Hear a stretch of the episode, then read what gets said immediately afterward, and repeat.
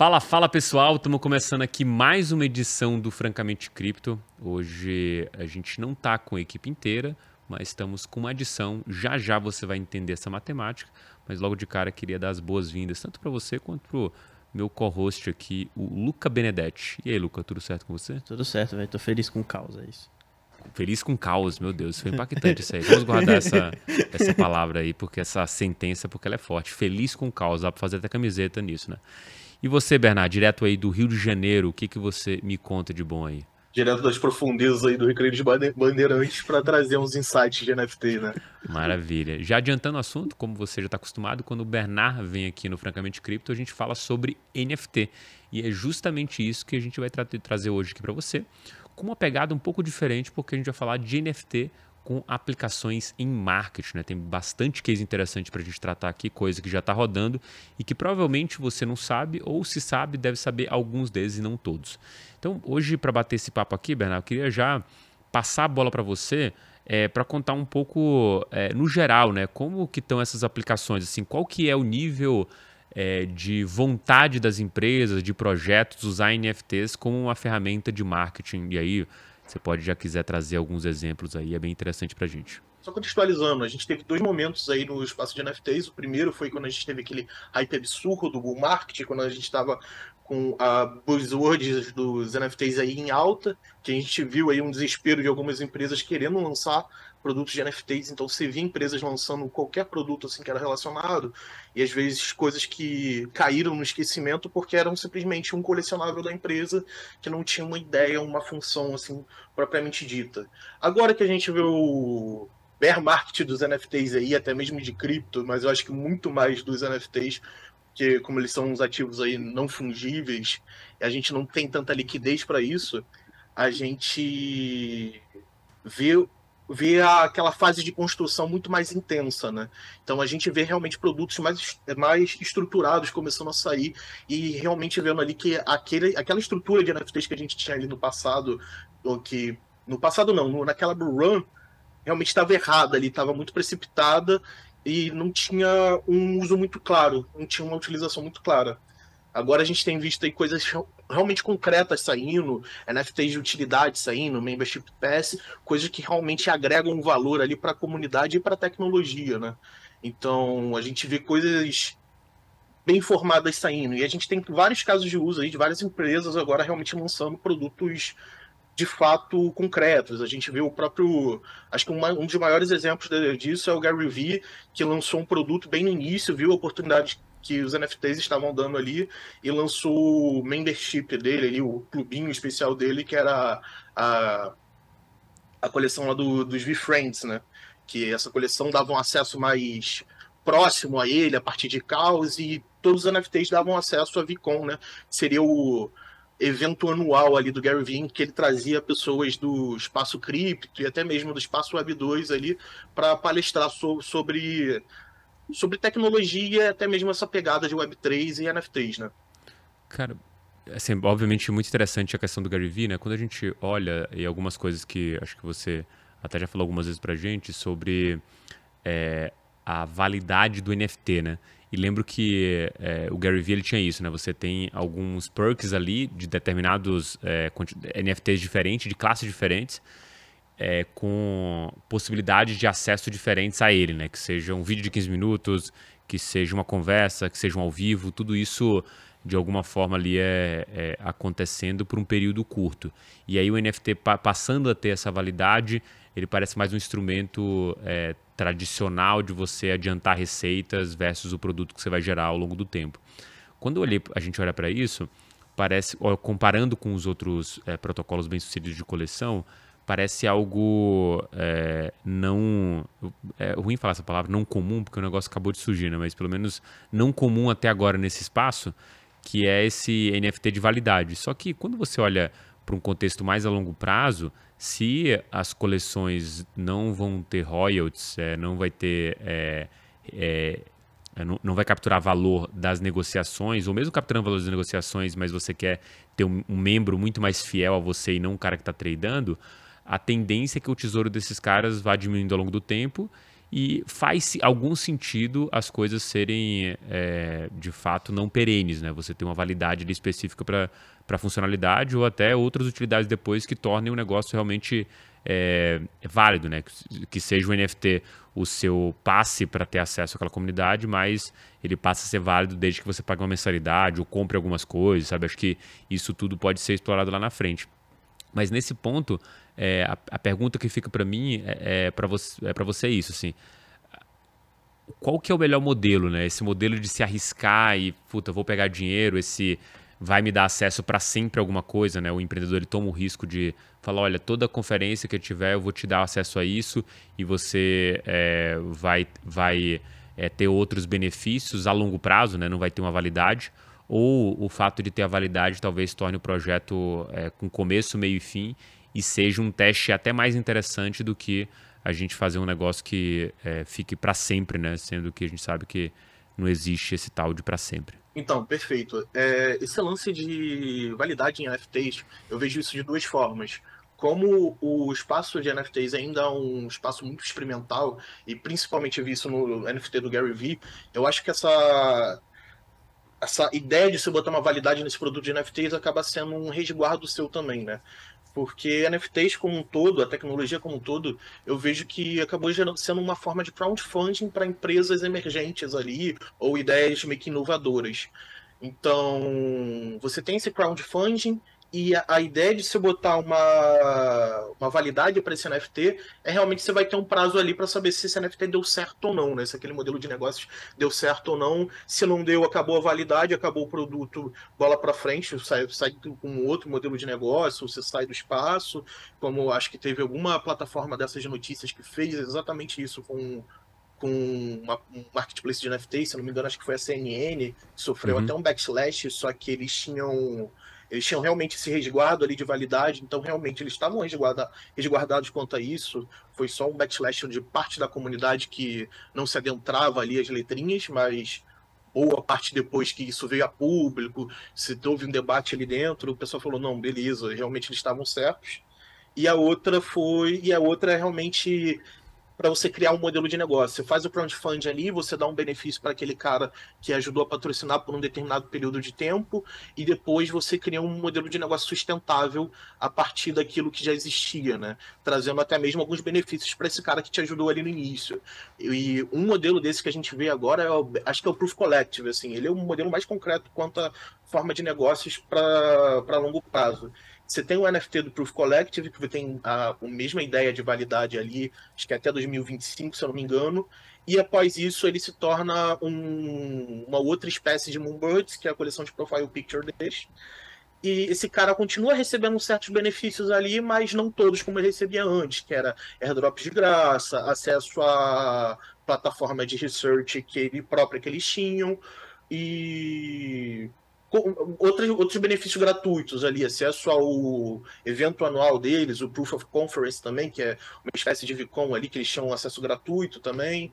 Então, tudo isso a gente vê se tornando uma forma ali de captação de receita após essa validade acabar. Sendo que, assim, algumas delas já são uma forma de captação de receita porque elas são abertas para, para o público. A própria, o próprio Proof of, of, Conference, que você tinha ingressos ali destinados ao público mesmo que não era holder. Então, você vê ali se tornando realmente uma forma de captação de receita concreta ali, que você engloba até mesmo os próprios membros da comunidade. É, queria fazer uma pergunta é, mas pensando com a cabeça de, de como eu entro nesse mundo, né? Eu acho que é, a gente tem muitas empresas Web 2 que estão nas sidelines, elas estão observando todo esse movimento, elas estão vendo é, cada vez mais os NFTs crescerem, é, essa febre é, que foi criada no, no, no, na Bull Run passada e tudo mais. E elas olham para isso e, e, elas querem ter isso também, né? A gente viu muita gente, muitas empresas da Web 2 criando protoprojetos aí, querendo adentrar no mundo. E muitas que não acabaram não, não entrando, seja por falta de oportunidade, por falta de time, etc. É, Para a empresa da Web2 que ela quer entrar nesse mundo, qual o case de sucesso que ela tem que olhar? É, quais os primeiros passos que ela tem que tomar? O que, que você enxerga para essa pessoa que está na sideline e não entrou ainda? Cara, o primeiro passo que eu enxergo para isso é você devolver para sua comunidade, né? Então, seja ali por forma de você criar um, um, um print ou ou realmente criar ali um certo valor para aquele cara que faça parte da comunidade.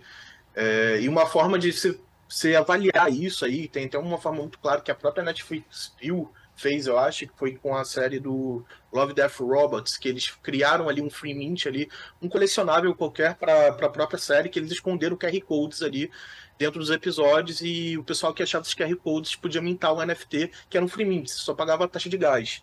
Então, acabou sendo uma forma de você ver o engajamento ali, claro, aquele engajamento do público, que realmente ia parar, dispor de seu tempo para procurar um QR Code dentro do episódio e também dispor de um, dois dólares, ali, um valor meio que significante ali para o cara, para mintar esse NFT. Você vê ali, o, avalia ali o tamanho da sua da sua comunidade ali que realmente está engajada, disposta a mintar isso, e depois você devolve para eles ali para trazendo algum benefício a partir daquele NFT, né? Um free mint ali trazendo, por exemplo, você cria um pass, um free mint, acho que talvez a gente possa trazer até o próprio caso do, dos NFTs do MB, né? Que a gente está agora nessa pegada, aqui, criando um free, um free mint, um membership pass ali, um free mint para isso, né? que você acaba devolvendo ali, trazendo alguns benefícios para esse cara que mint NFT. Dispõe ali da, do seu tempo, da sua atenção para ir na página, mintar esse NFT e tá acompanhando ali a comunidade. A gente dispõe de é, caos de comunidade, ajuda para esse cara ali em análise de portfólio, análise de trades. E isso pode ser para outras vertentes também. A gente viu o Bankless ali trazendo free mint ali para seus membros também do, dos episódios de podcasts deles ali. Então, você tem diversas maneiras ali de fazer isso, mas acho que a principal ali, o foco principal dessas empresas que querem entrar é você encontrar uma forma de devolver esse valor para sua comunidade, né? Você que gerar um valor ali para sua comunidade e devolver isso para ela. Legal. Cara, assim, interessante ver essa questão da, da comunidade, que tudo acaba gerando, gerando em torno disso, né? Quando a gente está falando de NFT, de alguma forma ele é só um instrumento de aproximação é, das empresas e projetos com a comunidade e as pessoas de modo geral. E aí, é, quando a gente olha para as aplicações, é, tem o, o, o, mais Web3 que você possa ser, que seria, sei lá, se aproximando do meu Galabs da vida, né? um negócio realmente puramente digital, mas tem coisas que se aproximam do mundo físico aqui e seja mais fácil para as pessoas entenderem. Né? Acho que alguns exemplos é, de NFT nessa linha aqui no Brasil a gente tem o Feed Digital é, da reserva, que foi um tênis. E acho que fora teve uma, uma coleção de camisas, não coleção, na verdade, assim, umas camisas que a, a empresa começou a vender via NFT.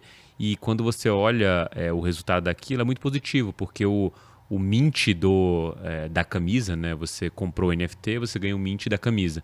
É basicamente um, um envio de uma camisa como qualquer pedido anterior. Só que na verdade o que esse cara fez foi uma pré-venda. Ele meio que é, travestiu aquilo de, de outra coisa, fez uma pré-venda e aquilo ele tem previsibilidade de quantas camisas ele vai vender. No momento que ele sabe que vai vender X ou Y, ele produz, ele produz ele cria, uma, cria uma eficiência a produzir só aquilo. O Feed Digital é, funciona é, basicamente dessa, é, dessa mesma forma. E quando a gente está falando é, de artigos que podem ser colecionáveis, que em alguma instância, quando a gente olha o tênis da reserva, que é um tênis, obviamente, a gente vê que tem esse caráter de colecionador, parece fazer é, bastante sentido. Assim, fica muito claro que é um benefício é, para o usuário, dado que ele pode comprar um negócio que pode especular em cima daquilo, e é um benefício para a empresa que vai produzir exatamente aquilo que vendeu e, numa próxima rodada de venda, vai criar a expectativa das pessoas comprarem aquilo. Né? Isso poderia funcionar na indústria de moda facilmente, né? Você pensar que uma nova coleção já teria com a, a venda garantida de uma quantidade de, ati, de uma quantidade de peças e isso é, poderia facilitar com que ela controlasse é, a produção. Mas eu queria entender, tirando a questão do Fiddigital, se existe outra coisa que aproxima é, e revoluciona é, o mercado tradicional com NFTs que esteja sendo usado pelas empresas, né? Além disso, do feed digital que eu falei, que de novo, para mim parece meio óbvio, né? tem outra coisa que as empresas conseguem entender facilmente, conseguem vender facilmente dentro e conseguem executar com uma certa eficiência sem é, com algum ganho, óbvio, no curto prazo, como esse caso aí de ter a previsibilidade na, na, na criação dessas peças. Mas relacionados ao mundo real, que você quis, quis dizer? Cara, qualquer coisa que seja é, interessante de caso de uso aí também, nesse quesito. E talvez Beleza. seja mais fácil de entender, né? Hum, Fácil de entender, acho que esse que é o ponto. é. É. Pra eu empresa, pra ela preciso- sacar e falar assim, ah, Ah, nossa, entendi. era isso. Era isso, entendi. Show. Tem um caso muito bom que a gente tem um vídeo saindo agora, que é do próprio Plant Hollywood, né? Aquela linha ali de restaurante que tem Uhum. toda a temática de Hollywood. A gente tem visto eles lançando agora um clube junto com a Animoca Brains, que é um clube físico, né? O clube físico, o Clube Tree, que seria um clube físico de NFTs na Sunset Boulevard, em Los Angeles. Então, acho que, cara, um Uhum. dos melhores cases assim, para empresas, para você ter uma noção do, de quanto você vai gerar ali, de quanto você vai, de, vai ter de receita a partir de- desses NFTs para a construção de um plano como esse, é esse, esses, esses de membership, membership clubs. Então você, ali você tem tipo quatro categorias de membership, né? Uma que era de enterprises ali, que provavelmente seria mais cara, duas outras ali que seriam intermediária ali para membros um pouco mais elevados e a principal ali que seria uma uma pro varejo, um pouco mais barata ali pro varejo para ter acesso aos eventos que ocorrerem ali, e até mesmo talvez uma reserva de mesa, no, a partir do modelo de negócio que eles fossem seguir com aquele clube, né? Que até mesmo é alguma coisa completamente nova, surgiu até semana passada, se eu não me engano. Legal. É, é- esse negócio de experiência token gated, eu acho que é um negócio que as empresas elas vão pegar muito, sabe? Sim. Tanto é que você já começa a ver um pouco disso em, em algumas empresas Web 2, se eu não me engano. O, o próprio Spotify estava rodando agora a ideia de você ter playlists que fossem token gated para quem tem tal NFT, só quem tem tal NFT conseguir é, ouvir a playlist ou coisa do tipo. Então, é, essas experiências token gated com certeza vão ser uma coisa que vai facilitar essa adoção é, por, por, por empresas Web 2 e, e empresas tradicionais de fato. Acho que você é, já existe essa ideia de você ter um, um cliente premium, né? Você ter um cliente VIP. é, você ter, sei lá, um, um plano de recompensas, né? Um, um cartão de fidelidade, essas coisas. E é, de você converter isso do físico ou do, do digital fora da blockchain para algo que está na blockchain e, e tem todas as vantagens de estar na blockchain, é, é- é um passo muito simples, né? Acho que a gente tem N, é, N exemplos aí de empresas que, que viram vantagem nisso. A gente tem o próprio Starbucks, que é uma coisa que a gente sempre acaba comentando bastante quando a gente está falando de, de NFTs. A gente tem, é, enfim, todas esses, essas empresas que elas olham para essas experiências token gated e elas falam, nossa, isso é, isso é algo vantajoso tanto para mim quanto para o cliente, porque o cliente se sente um cliente especial e eu consigo criar uma nova linha de receita ali através é, dessa, desse cliente VIP, vamos dizer assim. Tem uma coisa. E Pode falar, Bernardo. Pode. Posso Pode só falar. complementar um pouco? Existe até mesmo um problema meio que estrutural quanto a isso, assim. Isso é realmente um caso de uso muito bom e realmente algo que, que é muito popular lá fora, que você já tem até mesmo um pouco uma solução para isso. Mas é o problema de você fazer o token gated, você tem esse problema estrutural que você não tem protocolos que você permita fazer essa essa, como posso dizer, essa comprovação de que você tem tal X NFT. Você tem isso para fazer por Discord, mas você não tem ainda isso tendo uma segurança de fazer esse token gated ali em casa e chegar no evento na rua sem ter que levar uma, uma wallet sua ali, uma hard wallet, alguma coisa do tipo. Você não tem protocolos que, pelo menos não tem protocolos populares ainda que ofereçam essa solução. Você tem uma solução ou outra, só que são soluções ali que estão começando ainda, como o próprio token proof, que é o que grande parte das comunidades de NFTs lá fora tem usado, mas você vê ainda comunidades em outros países, assim, Europa, e até mesmo até algumas aqui no Brasil tendo um pouco de dificuldade para fazer esse token proof para esses eventos, né? Uhum. É, isso é interessante, né? A gente até recentemente viu o caso da, da Consensus, né? Que fez a venda de NFT ali. E o que vai acontecer com o NFT da direita é você é, emitir um ingresso, né? E, na verdade, esse token gate é para ingresso, ingresso emitido, você acessa o meio normal, né? Tipo, natural, você emite o ingresso, pronto. Você está na mesma fila, no mesmo é, espaço que as outras pessoas que compraram o ingresso diretamente, mas você foi o cara que comprou via NFT, o NFT te deu acesso a uma plataforma que emitiu ingresso, né? Essa possibilidade aí continua sendo token gated, só que é, faz a conexão muito bem entre Web 2, Web 3 e mundo físico. Né? Acho que é um passo interessante é, para a gente ver e, é, um, além de ser um passo interessante, é um passo que não cria é, tantos problemas é, para quem já está acostumado com o modelo tradicional e dá aquela satisfação de quem quer ver o modelo Web3 de estar tá se envolvendo com o modelo Web3. Né? Acho que é um meio do caminho interessantíssimo aí para quem é criptolouco e quer ver essas coisas acontecer, quanto para o cara que não está nem para cripto, mas é, quer a possibilidade de atrair esse cara para o evento dele, por exemplo. Eu acho que a gente está num, num, momento em que a infra ela ainda uhum. não está toda bem construída, né? Você tem essas ideias, essas ideias elas estão proliferando e, e, tem muita gente com interesse nelas, mas a gente ainda não tem infra para que elas rodem 100%, né? É, é, muito parecido com o que a gente via com o DeFi lá atrás, assim. DeFi, é, todo mundo era louco por DeFi, as ideias de DeFi proliferaram, proliferavam muito rápido, você tinha muita gente querendo criar coisas com DeFi, com, com finanças descentralizadas e tudo mais, mas você não tinha a infra inteira construída, né? Você não tinha todo, todos os oráculos on-chain, você não tinha tudo aquilo construído para que você pudesse criar um, um ecossistema de finanças descentralizadas dentro do blockchain. E talvez a gente esteja vivendo essa mesma coisa agora, né? Essa interação entre o blockchain e o mundo físico, ela tem um, uma empolgação muito grande em volta disso, mas a gente ainda não tem a infra. Então, é, talvez a gente tenha que passar por um ciclo de construção de infra para de fato isso aí explodir, como foi com o DeFi, né? A gente passou por aquele ciclo de, de construção de infra que foi todo aquele bear market no fim de 2017, 2018, até o início do bull market de 2020, em que as pessoas de fato construíram não só é, a infraestrutura, como os protocolos base necessários para que você tivesse a, a, as finanças descentralizadas rodando, é, para que no próximo bull market aquilo estourasse de fato e as pessoas falassem, nossa, isso é muito útil, eu gosto muito disso e, e, e de fato você tem um uso daquilo. Né? Obviamente que numa escala é, talvez muito menor do que a gente esteja imaginando para NFTs que é, já tem uma adoção muito maior do que DeFi teve lá no início. Então, é, pode ser que a gente veja essa infra sendo construída agora e que no próximo bull market a gente veja cada vez mais essa interação acontecendo. E acho que isso aí passa por, por exemplo, a construção de tecnologias de provas de conhecimento zero, que você vai solucionar N problemas com, com questão de você provar a identidade, provar que tem ownership de tal coisa, provar que tem é, tal coisa, e você conserva a privacidade do usuário, conserva é, tudo aquilo. Você dá é, basicamente uma, uma, segurança muito maior para o processo.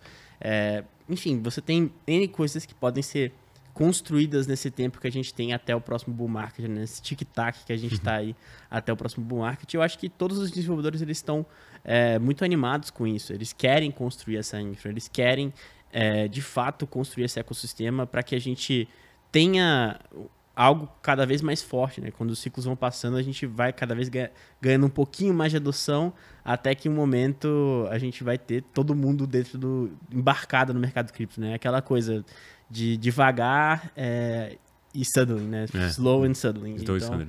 então é, eu acho que é muito isso. E, e, e, eu fico muito animado, assim, porque você tem grandes players do mercado tradicional que estão muito investidos nessa ideia e que eles querem ver isso funcionar. E como eles querem ver isso funcionar, eles vão também aplicar para que a infra seja construída. Eles vão estar tá lá procurando os times que estão construindo a infra que eles precisam. Eles vão dar dinheiro para esses caras. E esses caras vão ter funding suficiente para construir as soluções que eles querem construir. E aí você cria esse ciclo virtuoso, né? Então, é, pô, animadíssimo para o próximo ciclo de, de bull market, principalmente porque a gente pode ver nesse sentido. É, nessa questão. Cara, pode falar, Bruno. Não, eu, eu ia concordar com o Luca, totalmente isso. A gente vê até mesmo a própria Consensus usando essa infra aí, que tá, tá sendo meio que nova, aparecendo agora, do Token Proof ali para validar os seus ingressos ali de NFT, né? Então, cara, exatamente isso que o Luca falou. É, Slow and settle, né? É, e essa infra que vai é, é, surgir, né? Assim, óbvio, né? a gente precisa disso para acontecer, principalmente quando a gente está falando é, de, um, de, uma questão de uso em marketing, né? Justamente porque Imagina que esse cara está preocupado em vender e tem que ser vender de uma maneira fácil, né? E vender serve para tudo, né? Desde a ideia até a utilidade, até o benefício, né? Tem que ser uma coisa muito simples de usar para que aquilo realmente consiga escalar. Um exemplo muito claro é a própria internet, né? Se você é, pegar o que, que era a internet no começo, tinha gente que fazia marketing, tinha, mas não de uma maneira escalável e profissional. O marketing digital, ele surge ali basicamente quando você tem uma outra infra ali que possibilita isso acontecer de maneira mais tranquila, que é um Facebook, que é o Google, que são os sites ali que embedam via Google Analytics alguma, algumas métricas e avaliam o acesso, assim, uma série de ferramentas e de infraestrutura que possibilitou com que o marketing digital de fato existisse e passasse a ser digital e não só marketing, né? e mudasse e revolucionasse a forma como é, as pessoas é, acessam e conseguem buscar os seus clientes. E aí, é, saindo um pouco de infra, né, só para finalizar essa questão da infra, acho que é por aí, a gente precisa de uma facilidade muito maior e acredito que, putz, estamos no próximo bull market, alguma coisa parecida, algum avanço, obviamente, a gente vai ter, mas acho que a gente está um pouquinho longe ainda de uma coisa que seja onipresente como o marketing digital é na nossa vida hoje. Né? Você entra, buscou um negócio, pronto, já era. Buscou óculos, amigão, você vai ver óculos durante três semanas agora para tudo e vão te vender óculos de todos os tipos porque te botaram ali o, o, o um cookie em você que consegue te rastrear pela internet inteirinha, né? É, mas óbvio, é, isso precisa da infraestrutura. Só que tem outra coisa interessante quando a gente fala de marketing, que é o storytelling, né? Que é como que você convence o teu cliente que aquilo que você está vendendo é uma aspiração para ele. Isso, cara, vai desde tudo, né? A gente tem de marcas extremamente consolidadas ali, como por exemplo, falar eu, eu especialmente que consumo bastante Coca, Coca-Cola, né? É, e, o, e esse desenho da, da perspectiva da, da Coca-Cola, tipo assim, cara, é, a, a, o brand né, é muito forte no refrigerante, é, basicamente ele não faz nada bem. É, você toma porque cara é refrescante e tudo mais, mas as pessoas descartam um pouco da ideia de que isso foi colocado na sua cabeça, né? E acho que esse storytelling é muito forte. Quando a gente olha para o mundo de, é, de NFTs, a gente vê fortemente esse desenho é, de storytelling, porque, cara, quem que. O, o Bored Ape, por exemplo, né? o, o que, que vendeu ele? a gente olha o Proof Collective, o que, que vendeu, né? Quem que está por trás? Como que você convence as pessoas a te darem um, dois, três ETs? Como que você chega no patamar de um, de, de um clube desse, tá valendo a entrada desse clube 67 ET e não é nem um clube físico, é basicamente uma comunidade que está se comunicando é, via Discord ou via outros meios, que vez ou outra se encontra e aquilo vale simplesmente pela exclusividade. Né? Você tem ao redor desse é, storytelling uma série de pilares que vão desde a é, exclusividade é, até da identificação do usuário com aquele NFT, que é, são criados né, por pessoas que estão por trás do, das coleções, mas eu queria entender o, é, qual é a importância disso, né, Bernardo? O que, que você vê assim do, dessa ligação do marketing com, com o NFT que o storytelling é extremamente relevante. Cara, eu te falar primeiro com a seguinte afirmação aí. Quem não gosta de uma boa história, né? Uhum. Então, você puxou até esse caso aí da Coca-Cola, me lembrou uma coisa assim que eu percebi agora, né? Eu tenho o urso polar descaracterizado na minha cabeça, porque sempre quando eu vejo um agora eu falo, caraca, é o urso da Coca-Cola, pô. Mano, descaracterizou total, devido àquelas propagandas de Natal uhum. que a uhum. gente vê da Coca-Cola, do urso polar. E, cara, e é exatamente isso, você criar um vírus que entra na sua cabeça e aquilo se propaga ali dentro, assim, e acho que um, um, um, grande case disso foi o dos Goblins, né? Que eles, a gente teve o storytelling ali do, da Goblin Tal, que era uma cidade de Goblins, e aí o que, que o pessoal começou a fazer? Começou a criar spaces no Twitter para isso, que você entrava no space, não tinha nada, mas se você solicitava ali permissão para falar, o pessoal te acessava e era só um barulhinho ali de, de cidade, de construção, assim, de marritinha batendo, tipo, toque, toque, toque, toque. Até que o pessoal entrava, perguntava, tá, o que, que se trata disso aqui? O que, que é isso? O que, que está acontecendo? Assim, ninguém entendia, até que o pessoal começou a entender, começou a ler, parar para ler o site ali, viu ali que tinha uma storytelling ali de fato, que era uma cidade de goblins, que, que as pessoas fingiam que eram goblins ali, e a galera começou a baixar esse papel ali dentro dos Spaces, começou a interpretar goblins. Então o pessoal entrava no Space, começava a falar errado, aquele inglês torto, xingar uns, uns aos outros ali. E isso acabou popularizando que a galera achava isso uma parada bacana, engraçada, né?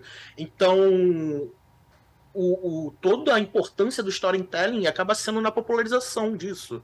Acaba sendo assim de como, como isso vai afetar ali o cliente final ali, como essa, essa storytelling vai, vai condizer assim, com a figura que você está vendendo ali, com o NFT que você está vendendo, com, com o ethos da sua coleção, e até mesmo de como isso vai encaixar ali no espaço, se o espaço vai comprar, se vai achar engraçado, se vai achar inspirador, como a gente teve a história, a história até do próprio do próprio Drift Schultz, que era um fotógrafo que ele, ele fazia urban explorations, que subia em prédio e tirava foto de cima para baixo do prédio, né?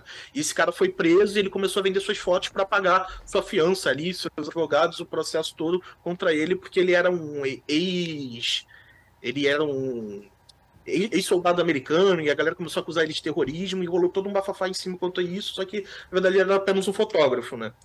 Então, o storytelling é isso, é você, é você vendendo sua história ali, como isso vai popularizar, e é pode ser ali o processo, você traz storytelling ali a partir da sua marca, do símbolo da sua marca, do ethos da sua marca, traz do, do, processo de arte que você faz, como o Drift trouxe ali, tirando suas fotos de cima para baixo, de cima dos prédios, de cima de ponte. E é isso, é como você vai vender sua história e como ela, como o povo vai isso vai conectar com o povo, conectar ali com, com o usuário que está comprando ali seu NFT ou sua coleção. É, e, e, acho que tem um exemplo muito claro disso para mim é a Yuga Labs, né? Yuga Labs eles não, não tem esse storytelling só na, na construção da marca, né? É, do, dos board apes, como também na, na, evolução do projeto, né? Você tem toda essa questão do, do Jimmy the Monkey agora, que é um teve todo um, um, bafafá quando saiu o vídeo, e o vídeo tem toda uma historinha e tudo mais, e aí você meio que engaja o seu público através da historinha, né? Você cria um hype em volta daquilo ali, as pessoas querem saber o que vai acontecer, elas querem é, ver o progredir da história e você é, acaba envolvido naquilo ali, né? Vira é, quase que, sei lá, um seriado que acontece na vida real e que você pode interagir com ele ali di diretamente, né? E, e, é muito interessante o que a Yuga Labs faz, né? E, e, e, ela faz com que todos os projetos dela conversem entre si, né? Você tem, por exemplo, o, os Board Apes conversando com a, a parte do, do Other Side, que é o metaverso, que conversa também com outros NFTs que podem participar ali do metaverso da Yuga Labs. Então, é, é bem interessante o que eles estão construindo nesse sentido e, e, o storytelling passa a ser uma, uma, manter, uma maneira de você até manter o seu público engajado, né? Sim, e, e assim... É... Pode falar, Bernardo. Eu não...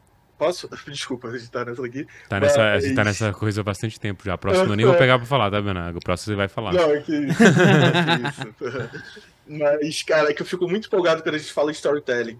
É, ainda mais assim, pensando que os colecionadores, ainda mais quando a gente fala de profile picture, a gente é um, um, dos personagens dessa história, né? Então a gente vê, vê experiências cada vez mais íntimas ali do usuário no, dentro do storytelling. Então a gente viu até Artefact, quando foi a Artefact, a empresa que criou os Conex, né? Que a própria Nike até entrou no metaverso comprando essa empresa. É, viu criando ali um, um vídeo introdutório a partir da Twitch em que todos os usuários podiam participar, todos os usuários que tinham Conex podiam participar ali e interagir de acordo ali com o progresso da história. Então você dava ali os comandos de é, exclamação protect, aí você protegia o ovo ali, parte da historinha deles. E agora a gente vê isso com, com a Yuga Labs também, com o Side, em que você usa seu NFT como personagem dentro do metaverso ali, e você pode participar de missões comunitárias ali com uma galera ali junto com os holders, que todo mundo fazendo parte ali da, da mesma história, sabe? Da própria história ali. Então isso, isso é muito bacana, isso aí é. Eu acho que a parte essencial quando a gente fala de NFT, você tem que ter uma storytelling ali. De NFTs, no caso, para, para marcas, empresas ali se, se queira contar uma história, né? É, e assim, de fato, é, isso já existe, né? Acho que não é uma coisa que eu, os NFTs é, é, trouxeram à tona na questão do storytelling, né? Como se quem não gosta de uma boa história. As pessoas gostam de história, ninguém, é, em teoria ali, o seu cérebro, é, de alguma forma, foi treinado há anos de evolução para ouvir histórias, né? Você tem desde pinturas rupestres até a passagem de conhecimento dos mais velhos para os mais novos dessa forma, através de formas lúdicas, de história, de mitos, né, de memes, né, de modo geral, se a gente quiser englobar tudo isso. E acho que faz parte da natureza humana é, ouvir e gostar disso, se envolver com histórias, inclusive até fingindo fazer parte daquilo, né? A gente tem os, é, os RPs de GTA, né, que o pessoal vive aquilo mesmo de fato e está imerso naquela história e, e o cara, ele é, o, qualquer pessoa comum no mundo real, mas lá dentro ele é o mais foda daquele RP, daquela região específica, né? E isso é muito de um servidor local que eles meio que tomaram o, o negócio da, da Rockstar para eles, né? Tipo assim, eles pegaram, fizeram um spin-off basicamente e criaram um jogo deles ali dentro do, do servidor próprio.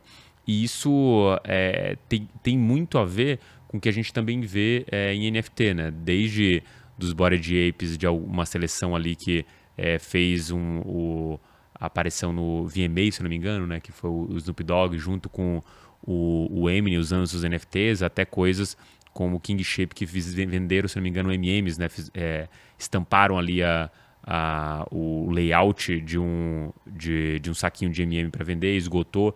Tudo isso são essas spin-offs que você tem dessas empresas que podem ser consideradas de mídia, né? Sei lá, o, o Bora de Ape, o, o Yuga Labs pode é, ser considerado quanto a isso. Mas tem uma coisa que, eh, antes de fazer a pergunta, Bernardo, queria que você sucintamente explicasse o que, que é o CC0, só para é, eu fazer a pergunta e o pessoal todinho de casa entender. Beleza. CC0 é uma licença que se denomina Creative Commons Zero. É, em outras palavras, é um domínio público, por assim dizer. Boa. E, e tem é, alguma vantagem das empresas usarem isso? Porque eu estou pensando exatamente nessa questão de spin-off, né? De a ideia de que, tipo, beleza, isso aqui é de um domínio público, as pessoas podem usar. E qual é a vantagem da empresa ver a sua marca sendo utilizada para diversas coisas que talvez ela nem precise de aprovação? E assim, tirando todos os casos que poderiam ser esdrúxulos, como coisas realmente que pode, pudessem manchar a marca, mas pensando que as pessoas usariam desde aparecer no VMA para fazer uma camisa, para fazer é, um podcast para gerar outros negócios usando aquela marca, qual que seria a vantagem de você usar é, como o criador da marca é, é distribuir isso em CC0?